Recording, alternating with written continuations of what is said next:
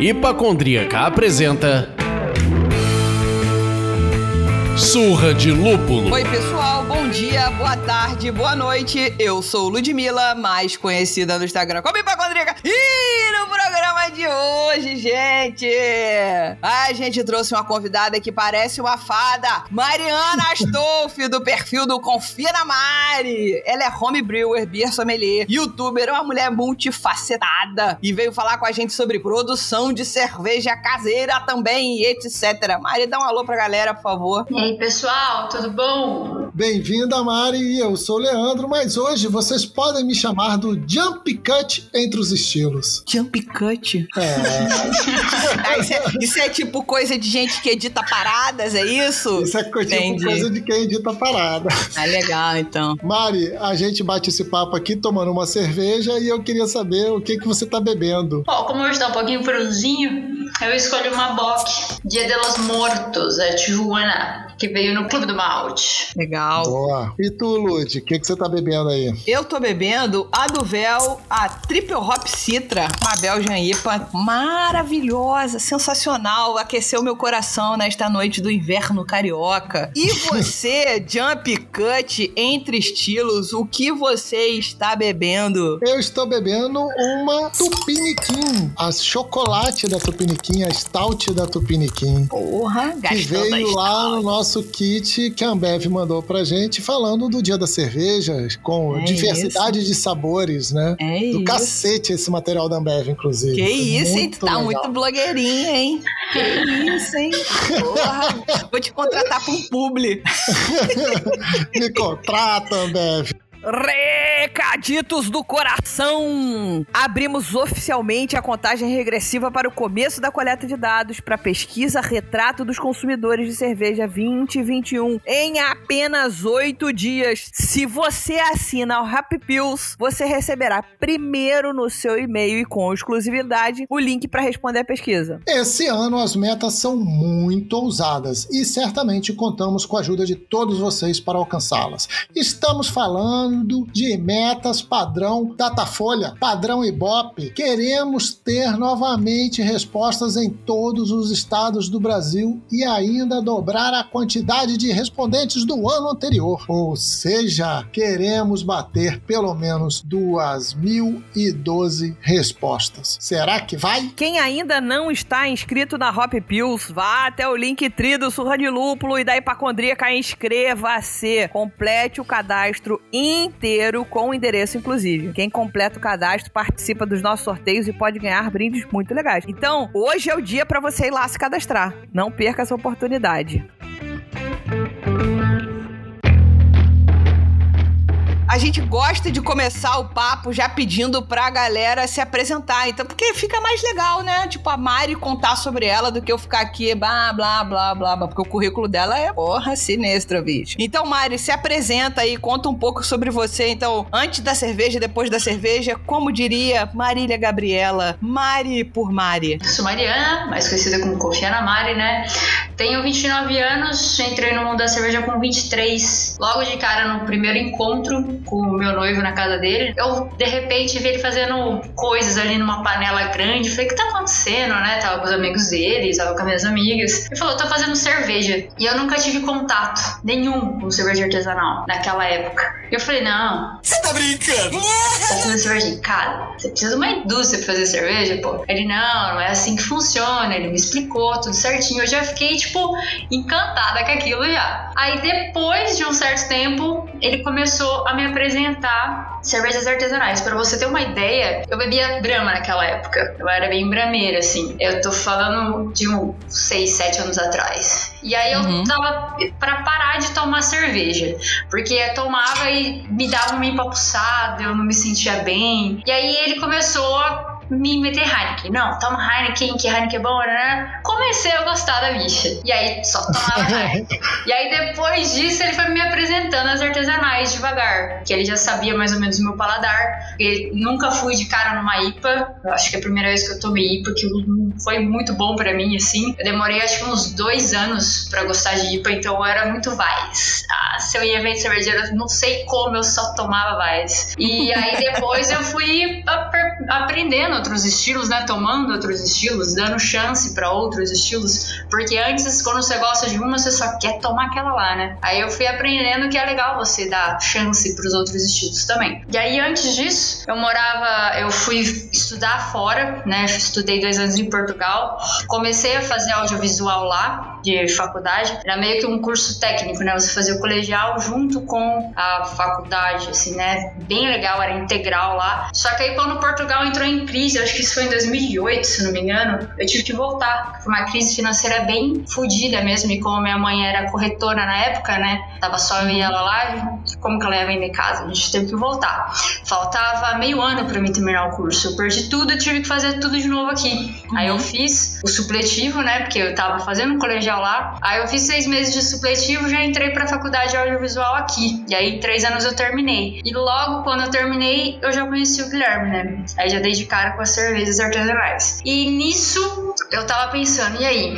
Será que eu vou pra rede? Será que eu vou. Porque tinham me chamado pra trabalhar em Sorocaba, na rede da Rede Globo. E aí eu falei, da TV tem lá, eu falei, será? Será que é isso que eu quero? Ficar em quatro paredes, editando, gravando. Num quarto escuro. É.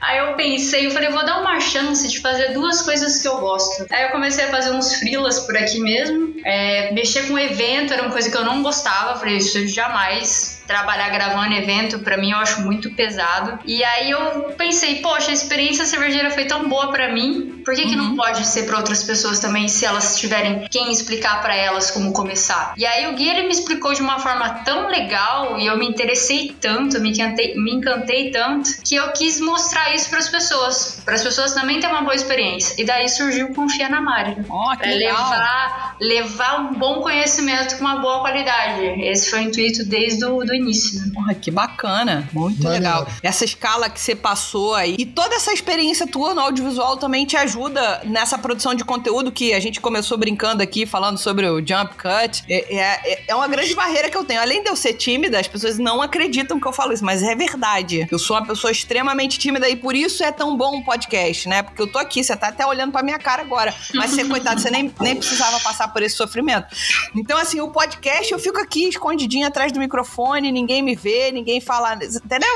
E, e aí quem edita é o Leandro. Agora, faz maior diferença a questão do audiovisual, sobretudo no, no tempo que nós vivemos, né? É, os vídeos de 15 segundos, 30 segundos, é tudo muito rápido, então acho que é um diferencial pra questão da cerveja. E aí, aprendendo em casa um noivo, acho que ajuda mais ainda, né? Pô, cara, foi uma experiência muito legal aprender tudo que eu aprendi com ele e até hoje aprendo, porque são bastantes coisas pequenininhas e importantes, né? Que a gente acaba deixando passar. Uhum. E o mundo da cerveja, ele tá sempre fluindo, ele tá sempre atualizando, né? Então a gente sempre tem que estar tá estudando. É, a, a, percepção que eu tenho é que aqui no, no Brasil o mundo da cerveja tá bem nessa fase de descoberta, né? Assim, toda hora tá se descobrindo, tá se atualizando, tá se fazendo uma coisa nova, tal, parará. Eu não sei se esse é o cenário global, não sei se é assim na Bélgica, sei lá, mas aqui, cara, é muito nítido isso. Esse calor é muito maneiro. É, isso é legal mesmo.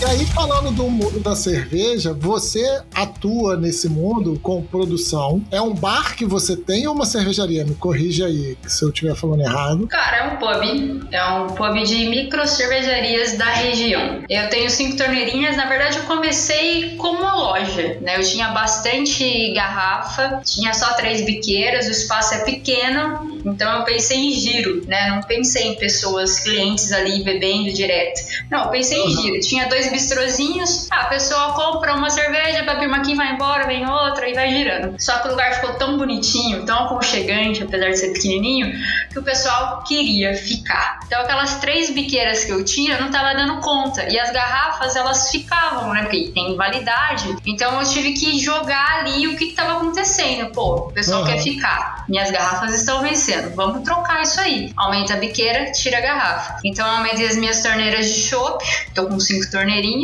Coloquei comida dentro do pub, né? Porque não tinha. Tinha um amigo nosso que ficava com, com um hambúrguer artesanal uma vez por semana lá na frente. Arrumei a cozinha e falei, ó, trabalha aqui dentro. Onde tem gente que bebe bastante, quer comer também, né? Então a gente tem que unir o útil ao agradável. Foi isso. Aí a minha ideia da Digníssima sempre foi trabalhar com micro cervejarias regionais. Então eu tenho as micro cervejarias aqui perto de Bauru. Uma vez ou outra eu acabo pegando uma roleta russa, cervejas mais conhecidas e tal. Isso, termina Maneiro. a pergunta, que eu acho que é importante importante, mas a gente podia voltar nesse movimento que a Mari está trazendo de é, vender, dar preferências a micro cervejarias da região Eu dela. Acho Vai, isso muito legal. Né? Assim, Com certeza. Mas além do pub, além da produção audiovisual em si, você também faz produção do seu conteúdo. E aí, como é que você equilibra todos esses pratinhos? Cara, essa... eu faço produção do meu conteúdo e abracei uma outra produção de conteúdo do Instagram também, de um outro parceiro cervejeiro. Então, assim, tá bem corrido. Porque é cuidar da casa, cuidar dos cachorros cachorro, cuidar do bar, cuidar do Instagram. Então tem hora assim que dá uma. Que pesa um pouco. Sim. Sim. Mas aí, se você fica de boa também, você, você quer correria. Então acho que a gente se acostuma com isso. Sim, com certeza. Sim. Não, e é bom que as pessoas falam assim: ah, produzir conteúdo é fácil. Não. Vai lá, senta lá, senta lá, Cláudia. Faz lá o conteúdo pra gente ver.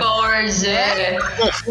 Você tem que entender que tem que passar coisas com conhecimento, você tem que estudar para isso e tem que que saber o que você tá passando. Então, criar conteúdo não é só uma foto bonita, né? Você tá passando um conteúdo que a pessoa vai ver e vai acreditar naquilo e vai espalhar aquilo. Então, meu, conteúdo você tem que ter muito estudo, porque senão você acaba numa bobeira passando uma coisa errada e aí isso vira uma bola de neve. Com certeza. Sim. Mas eu acho que é muito legal a gente pontuar isso que você falou, Mari, de ser um pub que tenta majoritariamente trazer cervejas de micro cervejarias da região.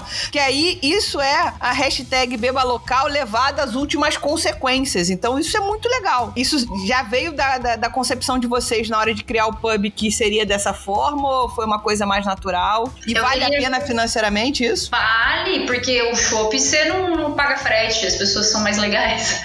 Então, como é perto, você não paga frete, o custo-benefício é bem melhor. E é o que eu costumo dizer pro pessoal: é que o que tá aqui do nosso lado, às vezes é tão bom quanto uma cervejaria famosa de um outro lugar mais longe. Então eu costumo dar preferência para cervejarias próximas porque o chopp é mais fresco, custo-benefício é muito melhor e são cervejas excelentes que precisam da nossa ajuda para ter giro também. Então por isso a minha ideia foi sempre trabalhar com regional e principalmente para o custo-benefício, porque o meu bar ele fica no centro da cidade, o restante fica tudo para cima, né, para o sul da cidade ali. E aí as pessoas me perguntam por que que teu bar é no centro? Muitas vezes quando eu fui abrir o pessoal falou você vai abrir um bar de cerveja artesanal no centro, não vai dar certo. Mas a minha ideia era sempre sempre puxar quem não conhecia, porque tem muita gente que tem um preconceito de cervejas artesanais. E eu queria mudar isso na cabeça das pessoas. Então eu uhum. pensei, pô, cervejas regionais, custo-benefício legal, cerveja boa. Por que não apresentar isso pro pessoal que não conhece? Não precisa ir lá pra cima, lá pra cima o pessoal já sabe que tem. Então aqui pra baixo, como fica no centro da cidade, se é bom, você vai. Então o pessoal de cima vai, o pessoal de baixo vai, e assim todo mundo conhece. A ideia do, do Beba Local foi mais pelo custo-benefício mesmo, pela cerveja ser mais fresca também. Eu queria que todo mundo entendesse isso. Até que quando, se um dia ter uma franquia da Digníssima, que era o que eu esperava desde quando abrisse, né, a Digníssima, era fazer isso nas outras redes. Ah, eu sou de Sorocaba. Cara, uhum. faz a Digníssima aí, com o mesmo padrãozinho, tal, estrutura, só que você faz com as cervejas regionais daí.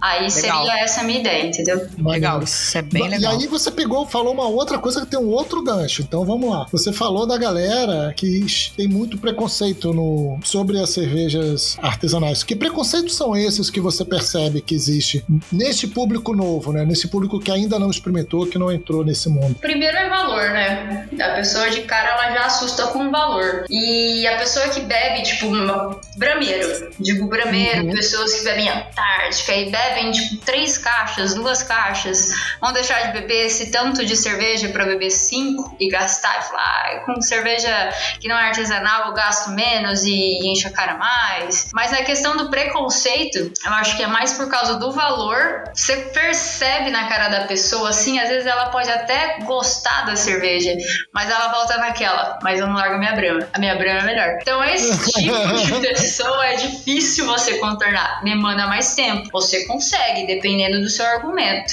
Mas é muito cabeça dura, sabe? Uhum. Entendi. Eu acho que primeiro, né, e é uma percepção que eu tenho, é você não precisa abandonar a Brahma, né? Ou seja lá qual é a cerveja popular que você gosta, né? Uhum. Ah, Silene da, da Ribeirão Lager e o, o Leandro Viu também falou: ah, minha cerveja do dia a dia é a Heineken. É a Heineken, então assim. A minha é a Heineken também. É isso, então, gente, assim, cada um tem a sua. Tem a cerveja do dia a dia, que é aquela cerveja que você não tá buscando é, descobrir um paladar novo. Cara, assim, é zero compromisso, né? Zero compromisso. Cara, beleza. Não precisa largar. É, eu tenho dúvida se o valor é um preconceito ou só uma mudança mesmo, num momento muito coach, de mindset, de abrir mão dessa coisa da vou beber uma caixa para beber menos, beber melhor, sabe? O beba menos, beba melhor é, é, é, a diferença da cabeça mesmo, né? É, se nosso hábito de beber muito é um hábito muito presente na nossa cultura brasileira, então, do futebol, do churrasco, do, do botecão,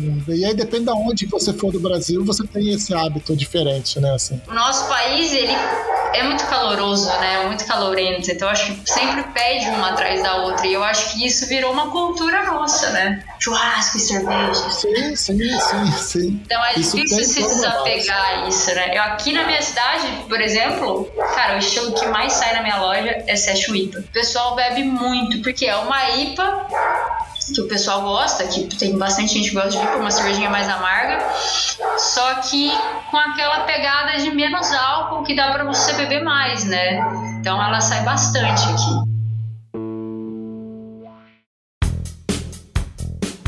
Vamos dar seguimento ao nosso papo. Deixa aí para latir à vontade, porque se é IPA é bom. Não tem problema, relaxa. Vamos, inclusive, eu acho que é importante a gente interiorizar uma coisa. Estamos gravando um podcast à distância. Na pandemia, só seria possível gravar com a Mari dessa maneira, porque eu sou do Rio, você está em Bauru, Mari, é isso? Tô certo? Isso, Tô Bauru, interior de São Paulo. Então, existem benefícios e dificuldades. Então, a IPA tá lá querendo participar do podcast. Nós vamos deixar. Então, paciência, vamos embora, gente. É, vamos falar de produção caseira. Há quanto tempo você faz cerveja em casa? Quais equipamentos você sugeriria para quem quer começar a fazer cerveja? E aí, você acha que vale a pena começar com equipamento tipo a panela elétrica, automatizada? Ou é melhor começar old school, no fogão, nas panelas? Como é que, que, que você acha que é legal para quem vai começar? Eu tenho, eu comecei a fazer cerveja com 25. Eu consegui com 23, mas não foi logo de cara que eu quis fazer cerveja, não. Eu vi que era um negócio muito trabalhoso, são muitas horas de produção ali. E o Gui fazia e pra mim tava bom. Pô, ele faz cerveja muito bem. Pra mim, a cerveja deles era. A cerveja que ele faz é muito boa. Ele tem um, uma mão para fazer receita que é incrível. E eu não tinha interesse de produzir. Até que ele ficava no meu pé. Vai me ajudar, vamos me ajudar, não sei o que, né? Eu ficava ajudando ele de auxiliar. Até que teve uma vez que eu falei, não, vou começar a fazer, né? Vai. Aí eu peguei mesmo para fazer uns dois anos depois, né? Que eu conheci ele. E aí eu criei esse hábito de fazer cerveja e tomar a minha cerveja que foi muito prazeroso. Porque a partir do momento que você faz e toma a sua produção, é, é muito legal. Eu sou preguiçosa pra caralho. Eu, se fosse começar, como é que eu faço malte ia chegar moído? Eu, por isso que eu compro a cerveja pronta. Olha, olha o preguiçoso de todos. É, então. Mas assim, fazer cerveja é super prazeroso. Para quem gosta de fazer. Existe um bom bebedor e um bom fazedor de cerveja e os dois juntos, né? Mas nem sempre o cara que gosta de beber tomou cerveja gosta de fazer cerveja também, isso é um fato. Mas para quem tá iniciando, eu, Mariana, também comecei com, com fogo, né? Com panela de fogo. E eu uhum. acho muito emocionante, muito mais emocionante do que elétrica, eu confesso. Emocionante é uma palavra que no meu calendário atualmente, não é nem meu calendário, na minha agenda, no meu dicionário, velho. Eu não quero emoção, gente, eu quero facilidade, mas vamos lá, desculpa, fala, vai. Emoção, você tem emoção. que ficar em cima toda hora, controlando temperatura. Se você pode queimar, aí você fica louco lá, tem que ficar em cima. E quando você faz com muita frequência, eu indico o equipamento automatizado, facilita muito sua vida. Mas no começo, para quem tá, eu quero fazer, Mário, queria aprender. Começa primeiro no fogo para ter essa experiência. Eu acho que é legal você ter essa experiência de fazer ali normal, no fogão mesmo. Eu falo que é o modo hard, né, que que demanda mais do seu tempo. E aí se você vê que tá fazendo com frequência, que vale a pena, você investe no equipamento automatizado. Por exemplo, eu, eu não faço a cerveja. Eu faço cerveja enquanto tá fazendo cerveja, eu limpo a casa, eu cuido dos cachorros. Então, para mim, isso facilita muito, porque eu tô fazendo quase toda semana uma cerveja. E uhum. aí é vida, porque você não precisa ficar em cima do equipamento controlando toda hora. Por exemplo, o equipamento uhum. que eu tenho, ele é programado. Então, ó, apitou lá, temperatura que aqueceu a água, tem que adicionar os, os maltes. Apitou, já escutei, ó, tem que ir lá. Adiciona os maltes. Aí você deixa programado temperatura e o tempo vai ficar lá. Apitou, a panela desliga, ela não continua com a mesma frequência de calor que ela tava. Aí ela te dá um tempo para você ir lá. Aí uhum. beleza, vai lá fazer uma outra coisa. Quando apita, você sabe que você tem que ir fazendo as coisas. Então isso facilita muito o trabalho, porque você pode fazer outras coisas enquanto está fazendo cerveja também. Porra! Aí, Leandro, eu comecei a ver uma luz no final do túnel pra gente.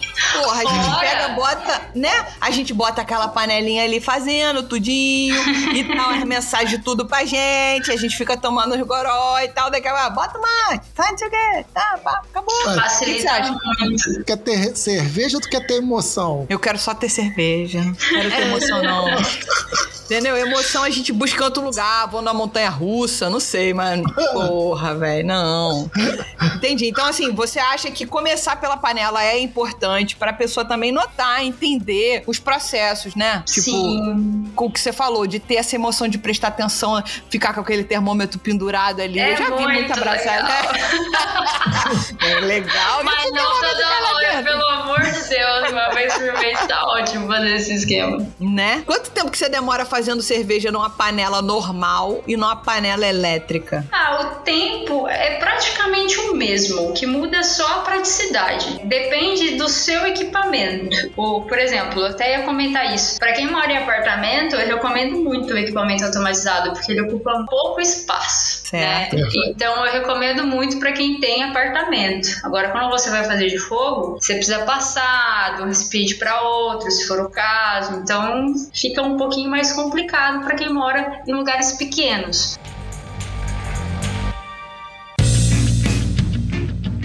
Outra parada que rola muito em, em produção caseira são as gambiarras. É um tema que a galera se amarra. Gambiarra e as adaptações para fazer o processo funcionar. Para sair cerveja no final tem que ter um jeitinho. Na produção caseira de vocês, qual a maior gambiarra que vocês já tiveram que usar ou então criar e deu certo ou foi aquela traquitana que vocês fizeram e no final vocês vão falar puta, cara, não Jogou deu certo. fora.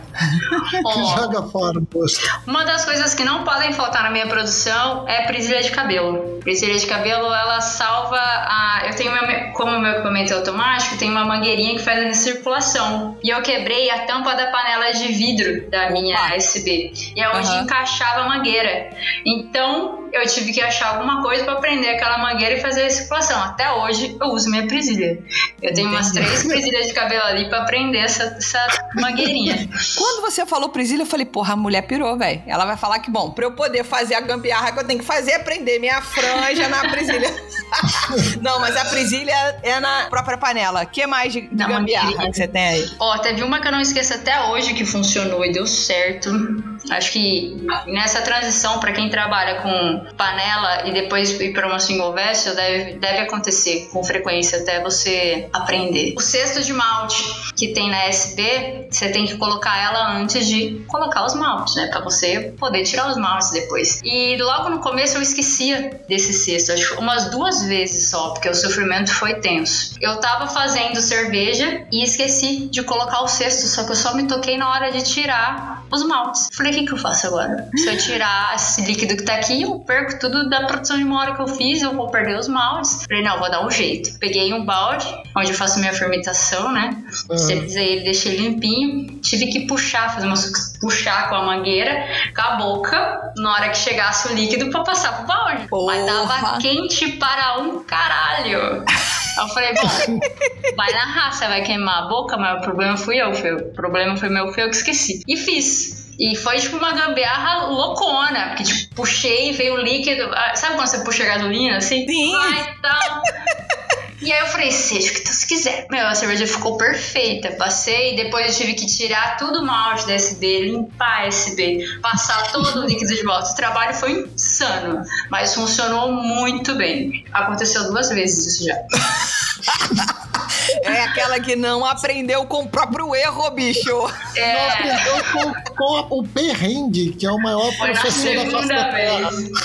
Mais do que nunca essa fera. Leandro tem uma temática aqui no podcast falando assim: a gente não repete erro. A gente gosta de erro diferente, né? Então aqui a gente faz uma cagada, essa cagada não se repete, a não ser o áudio dele ser captado pela câmera errada, pelo microfone. Ah! Tudum. Isso acontece com frequência.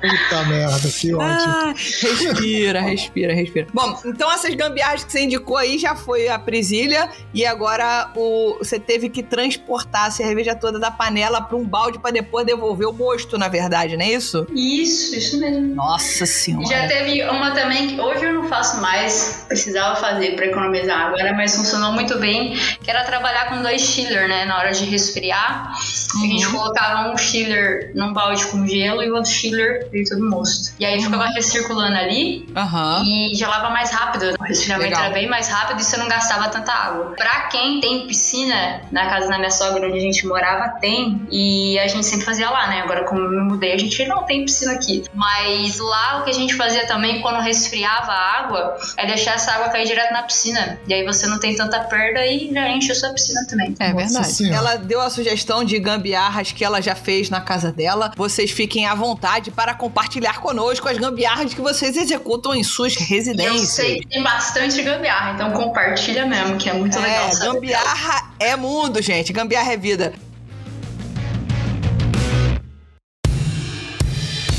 A gente ba- já bateu um papo com a sobre leveduras com a Gabriela Miller da Levtech, foi muito legal. Mas a gente não falou sobre é, leveduras com foco no cervejeiro caseiro, né? Então, eu acho que tem um conteúdo bem legal no seu Instagram falando sobre reutilização de leveduras. Você acabou de falar de uma forma de economizar água. E aí, acho que é legal a gente falar sobre a reutilização de leveduras para a produção de cerveja caseira. Então, conta pra gente como é que foi esse processo, né? Você fez em casa aí, os cuidados que o cervejeiro precisa ter para fazer corretamente e não dar zebra na cerveja dele. Cara, tem gente que tem bastante dúvida sobre isso. E não é um bicho de sete cabeças, não. É, acho que o principal aí é a sanitização. Se você não fizer a sanitização correta e você não armazenar correto, você perde seu trabalho e você pode perder sua próxima cerveja. Eu acho que o principal de tudo é você entender que para você reutilizar a sua levedura, a cerveja que você fez que vai reutilizar a levedura, ela tem que estar boa, né? Então, se ela tiver com algum defeitinho e você reutilizar ela, vai passar para a próxima cerveja.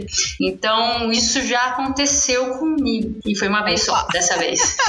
Eu utilizei na correria a levedura sem instrumental de uma cerveja que eu peguei. Sem brincadeira, era 100 litros de cerveja, então eu perdi bastante. Nossa. É, na correria eu fui, pá, pá, lá. Você experimentou a cerveja? Puta, eu não experimentei a cerveja. E tava com defeito. E esse mesmo defeito passou pra outra. Então eu perdi praticamente 200 litros de cerveja. É, então você sempre tem que ter essa ciência que, meu, toma ela, vê se tá tudo certo. Se, tem algum errinho por bobeira, você vai acabar perdendo sua outra leva. Você tem que sempre experimentar, ver se tá bom ou não. E aí você pensa em reutilizar. É uma das dúvidas que o pessoal tem também é sobre cervejas de adição tardia de lúpulo, porque o resíduo do lúpulo não é legal para você utilizar a levedura misturado a levedura. Então, o que eu acho interessante fazer é usar no dry hopping uma bagzinha para deixar o lúpulo separado, né?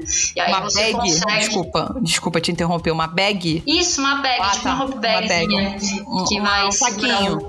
Isso, uhum. a gente costuma Legal. chamar de meinha. Eu costumo chamar de meinha.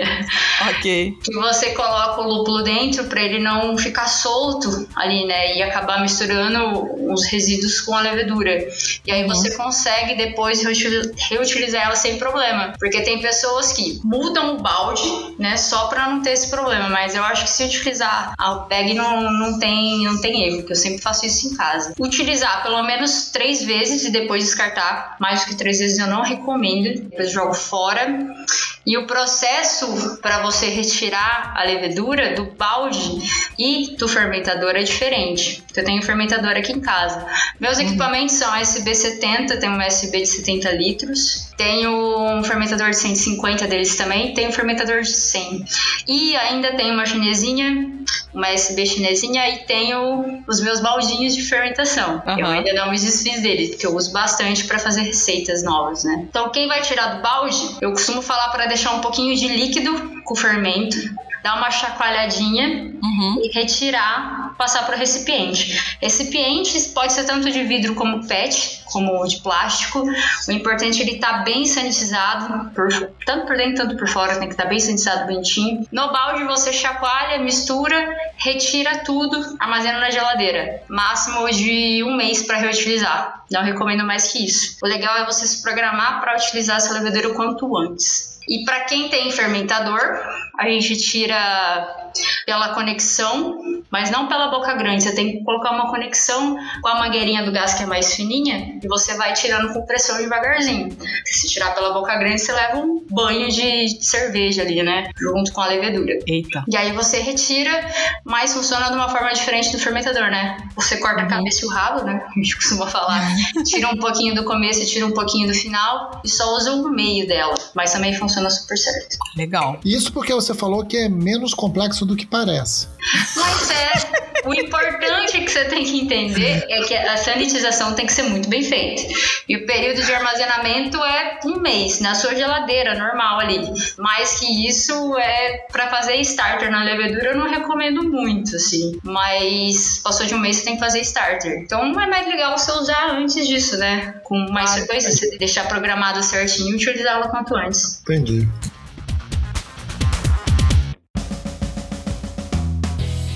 Infelizmente, para a gente ir encerrando o nosso papo, a gente falou um pouco sobre equipamentos, levedura. Acho que seria muito legal falar sobre quais seriam bons estilos para começar a se aventurar na produção caseira de cervejas. Quais você indica e por quê? A Lud está em vias de começar a fazer cerveja com equipamento elétrico. Não tô, nem comprei eu nada, conheço, tá louco? Eu conheço, eu conheço. A gente tava lá no site. Tá louco, tá louco, tá louco, pirou, pirou.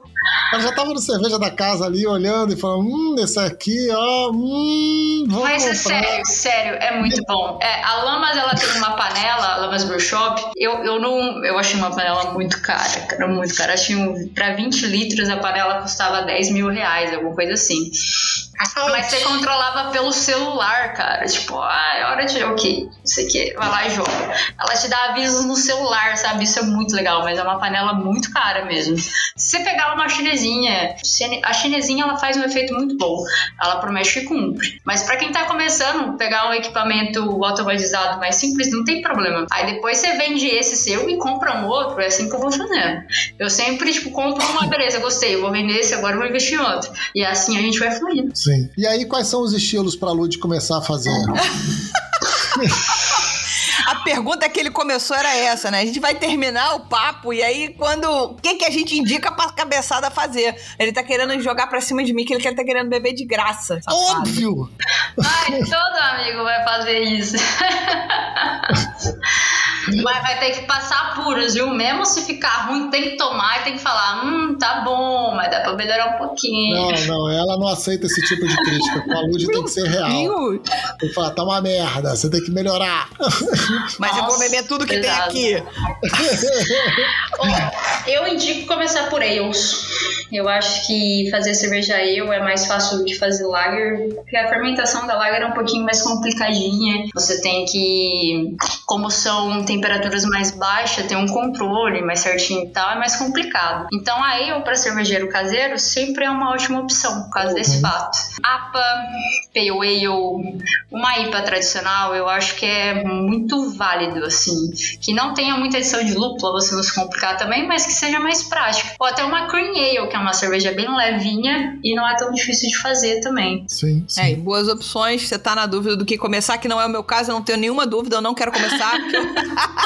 eu... gosto de facilidade. A Mari foi aqui, foi sincera, gente. Olha só, quem gosta de emoção vai pra panela, tá? Quem gosta de objetividade vai pra panela elétrica. Eu até gosto de objetividade, mas não tenho espaço. Esse negócio de resfriar a cerveja, o tal do chiller, cara, puta que pariu, velho. Você até deu uma dica pra gastar menos água, mas, cara, como é que vocês esfriam a cerveja no apartamento, velho? Ah, Ah. faz a gambiarra do gelo, que eu falei lá. Deixa um baldinho com gelo, outro lá no mosto e vai que vai. Quer ver? Vamos descobrir agora o signo, o signo cervejeiro, que vocês têm que dar uma moral lá no Instagram. Qual é o seu signo, Mariana? Por favor. Sagitário.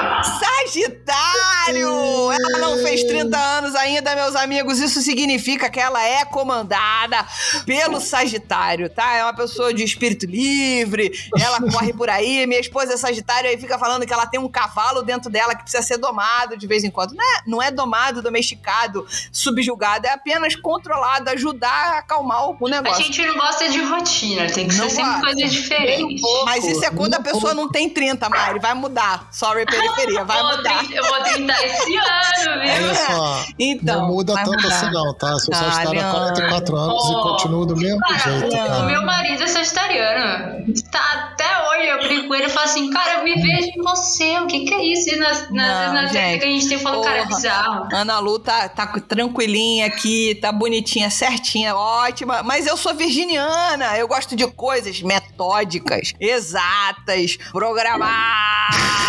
Esse negócio do tipo emoção. Emoção, gente, é montanha russa. Emoção é jogo de pôquer, no máximo. Entendeu? Se eu puder, por exemplo, ó, lançou um seriado de drag que eu gosto. Eu vou na internet saber quem ganhou. Desculpa, eu não gosto dessa emoção. Vai que eu me apego. Você gosta de assistir futebol nas finais? Eu acho que também não, né? Não, eu assisto dependendo do que que é. Por exemplo, se Tipo- não for meu time, porque o meu time não existe, né? Meu time é uma merda, então não assisto. Empatou, vai pro pênalti. O que, que você faz? É, de- porra, o que, que eu faço? Eu arranco a calcinha pela cabeça.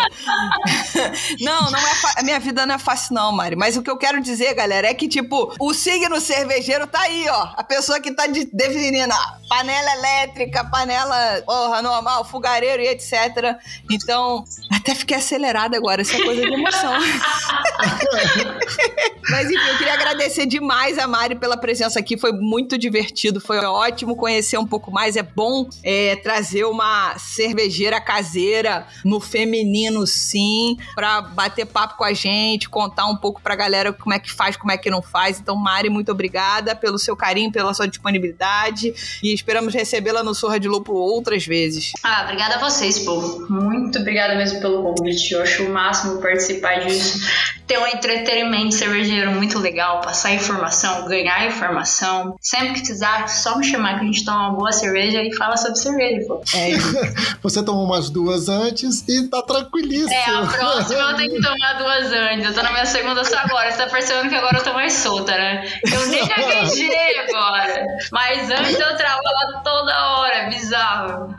Cara, valeu mesmo por ter vindo. Adorei. E vamos que vamos. Valeu, gente. Obrigadão.